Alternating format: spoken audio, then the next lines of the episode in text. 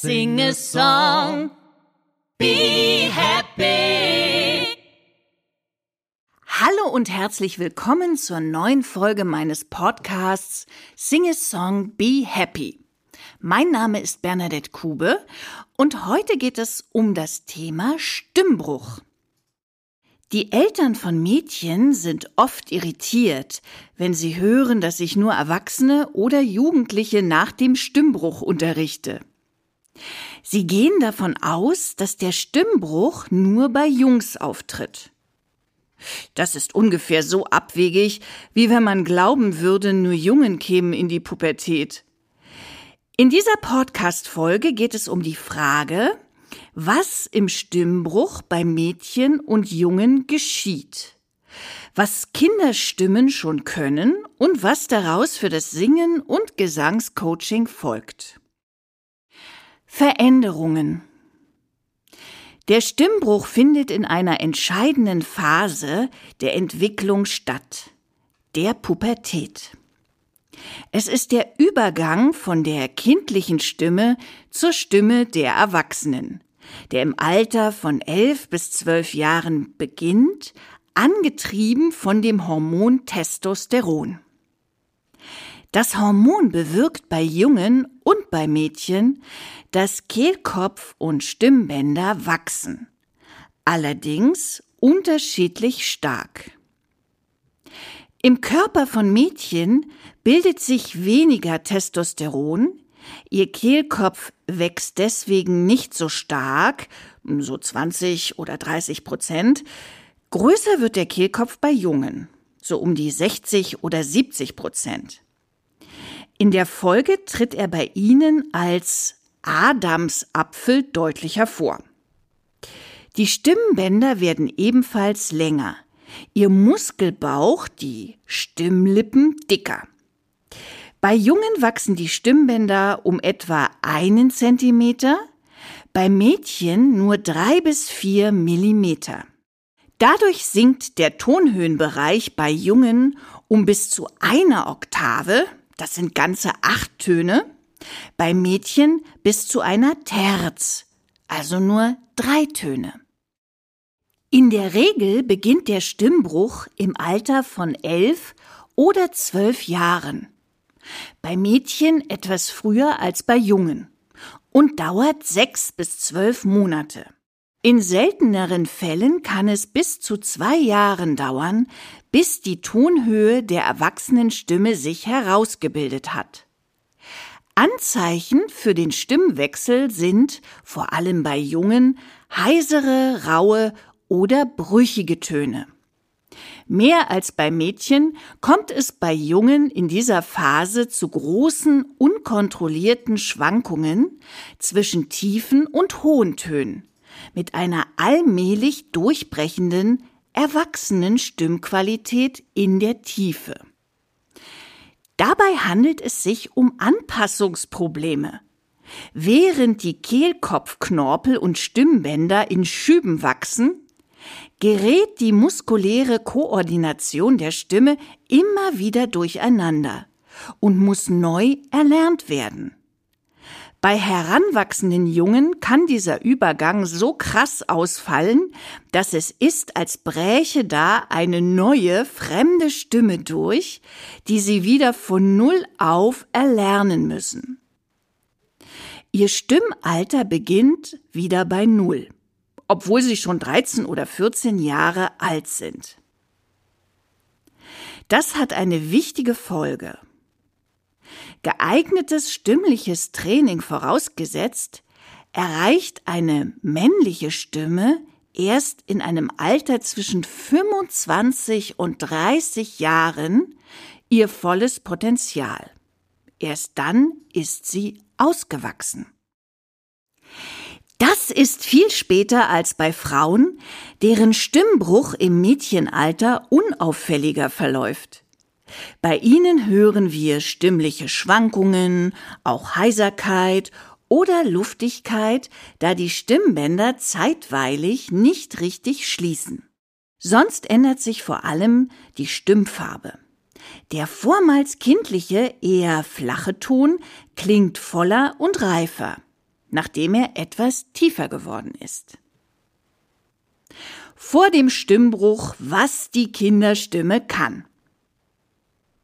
Nicht erst die Erwachsenenstimme, schon die gesunde Kinderstimme ab fünf oder sechs Jahren ist stark und fähig, stabile Töne und einen wohlklingenden, sogar brillanten, klaren Gesang hervorzubringen, der ein ganzes Orchester übertönen kann.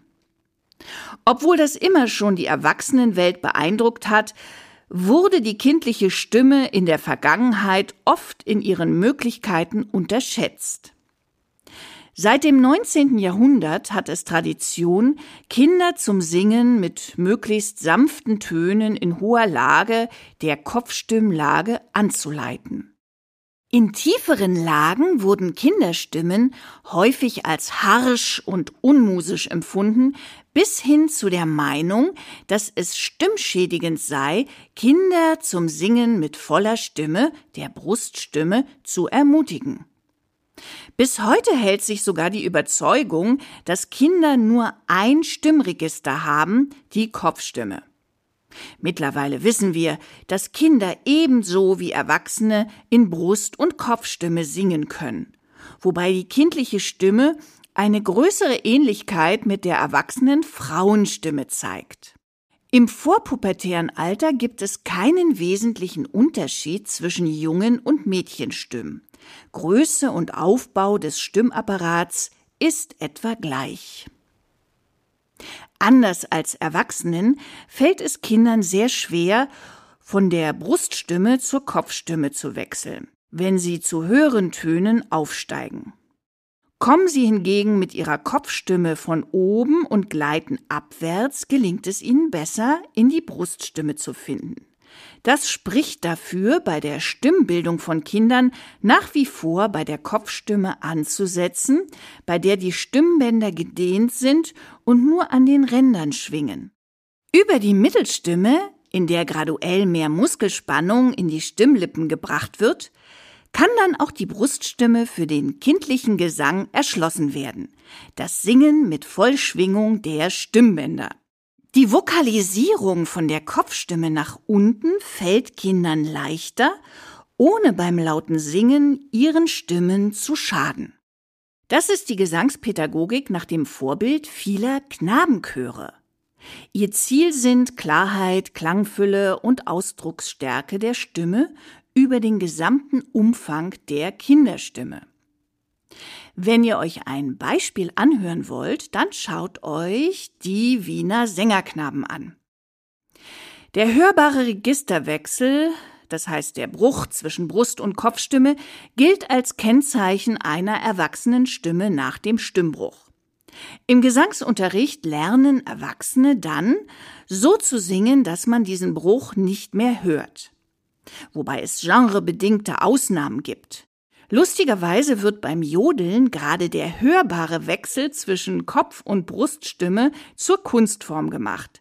Jodeln, das ist der archaische Gebrauch von Kopf- und Bruststimme, der zwischen den Bergen in den Alpen als Ruf kultiviert wurde, und zwar so, dass man das Überschlagen zwischen den Registern, Kiekser oder Schnackler genannt, deutlich hört. Auch Kinder und Jugendliche können jodeln. Abweichungen im Stimmbruch und die Kastratenstimme. Neben der gewöhnlichen Entwicklung von der Kinderstimme zur erwachsenen Frauen- oder Männerstimme gibt es auch Abweichungen. Beispiele dafür sind der verfrühte oder verspätete Stimmwechsel, ein untypisches Absinken der Sprechstimmlage, ungewöhnlich tiefe Stimmen bei Frauen, hohe Stimmen bei Männern oder ein Ausbleiben des Stimmwechsels. Ursache für diese Sonderwege der Stimme können Störungen im Hormonhaushalt oder psychische Faktoren sein. Die neue Stimme zu akzeptieren ist für Jugendliche, die wegen ihres Stimmwechsels möglicherweise Spott ausgesetzt sind, nicht immer leicht. Die Veränderungen der menschlichen Stimme in der Pubertät stehen mit der Entwicklung der Sexualorgane in engem Zusammenhang. Werden einem Jungen vor Beginn des Stimmbruchs die Hoden entfernt, findet kein Stimmwechsel statt. Er spricht oder singt mit der sogenannten Kastratenstimme. Kastraten erlangten in früheren Jahrhunderten bis ins 19. Jahrhundert hinein in der italienischen Oper einige Berühmtheit. Vor der Pubertät wurde an den Knabensängern die Kastration vorgenommen, um ihre schönen Sopran- oder Altstimmen für das Erwachsenenalter zu bewahren. An die Stelle des früheren Kastratengesangs tritt im heutigen Konzertleben der Countertenor. Die hohe erwachsene Männerstimme mit großer Virtuosität im Kopfstimmenbereich. Welche Kunstfertigkeit ein Countertenor erreichen kann, kannst du dir zum Beispiel bei Philipp Jaruski anhören. Tonumfang und Stimmgattungen im Erwachsenenalter. Nach dem Übergang ins Erwachsenenalter hat eine durchschnittliche Stimme einen Tonumfang von circa zwei Oktaven. Das sind zwei Tonleitern. Ausgebildete Stimmen erreichen 2,5 bis 3 Oktaven. Stimmumfänge mit mehr als drei Oktaven sind sehr selten. Je nachdem, in welchem Tonbereich Sie am besten singen können, werden die Stimmen der Sängerinnen und Sänger in verschiedene Stimmgattungen oder Stimmlagen aufgeteilt. Im Konzert- und Chorleben ist die Einteilung in vier Stimmlagen üblich. In absteigender Reihenfolge Sopran, die hohe Frauenstimme, Alt als tiefere Frauenstimme, darunter Tenor, die hohe Männerstimme und der Bass als tiefste männliche Stimmlage. Zwischen den beiden Frauenstimmlagen liegt der Mezzosopran, zwischen Tenor und Bass der Bariton. Allerdings sind diese Bezeichnungen eher für solistische Stimmen gebräuchlich. Gesangsunterricht im Stimmbruch? Was folgt aus all dem nun für das Singen und Stimmübungen im Stimmbruch. Gesangspädagogisch scheint es vertretbar, schon ab einem Kindesalter von circa sechs Jahren mit Stimmübungen zu beginnen, etwa begleitend zum Kinderchor oder Musikunterricht in der Schule. Unter behutsamer Anleitung sehen wir in diesem Alter bereits beeindruckende stimmliche Fähigkeiten, die idealerweise bis in die Zeit nach dem Stimmbruch hinübergetragen werden können. Für viele gesangsbegeisterte Kinder ist es keine Option, in der Zeit der Pubertät ganz mit dem Singen aufzuhören. Jungen, deren Kehlkopf in kurzer Zeit schnell wächst und die mit Heiserkeit und Brüchen in der Stimme zu tun haben, sollten ihre Stimme möglichst wenig strapazieren. Hier ist von Stimmtraining abzuraten. Vorsicht ist auch bei Mädchen ratsam, die in der Pubertät mit stimmlichen Instabilitäten kämpfen, auch wenn bei ihnen die Veränderungen geringer sind. Eine einzelfallbezogene Beurteilung ist hier am Ende wohl am verantwortungsvollsten, nach dem Motto One size does not fit it all.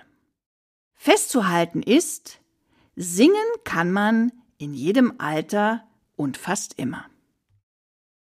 Wenn du gute Übungen suchst, um deine Atem- und Gesangstechnik zu verbessern, habe ich eine tolle Nachricht für dich.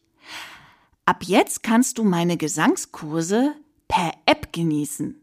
Egal, ob du ein Early Bird bist oder lieber nachts singst, mit meiner App hast du jetzt die Freiheit, deinen Gesangsunterricht ganz nach deinem eigenen Zeitplan und Lebensstil zu gestalten.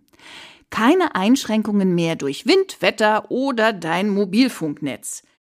So funktioniert's. Einfach die App auf www.singesong-behappy.de kostenlos auf dein Smartphone herunterladen und schon kannst du loslegen. Meine Online-Kurse im Abo-Modell kannst du dann sieben Tage lang kostenlos ausprobieren, bevor du dich entscheidest. Du hast die Wahl zwischen zwei Modellen. Das Jahresabo für nur 19,95 Euro pro Monat oder das Halbjahresabo für nur 24,95 Euro pro Monat. Mit meinem Abo-Modell bist du nicht nur flexibel in Bezug auf Zeit und Ort, sondern kannst auch in einer geschlossenen Facebook-Gruppe mit anderen Gesangsschülern interagieren. Hier könnt ihr euch über eure Fortschritte austauschen, neue Kontakte knüpfen und vielleicht sogar Gesangspartner oder eine Band finden. Und das ist noch nicht alles. Ein kostenloses Gruppencoaching findet einmal im Monat statt, bei dem ich live auf deine Fragen eingehe und dir Tipps und Inspirationen gebe. Probier es aus, ich bin sicher, du wirst begeistert sein. Bis zum nächsten Mal, sing a song, be happy, deine Bernadette.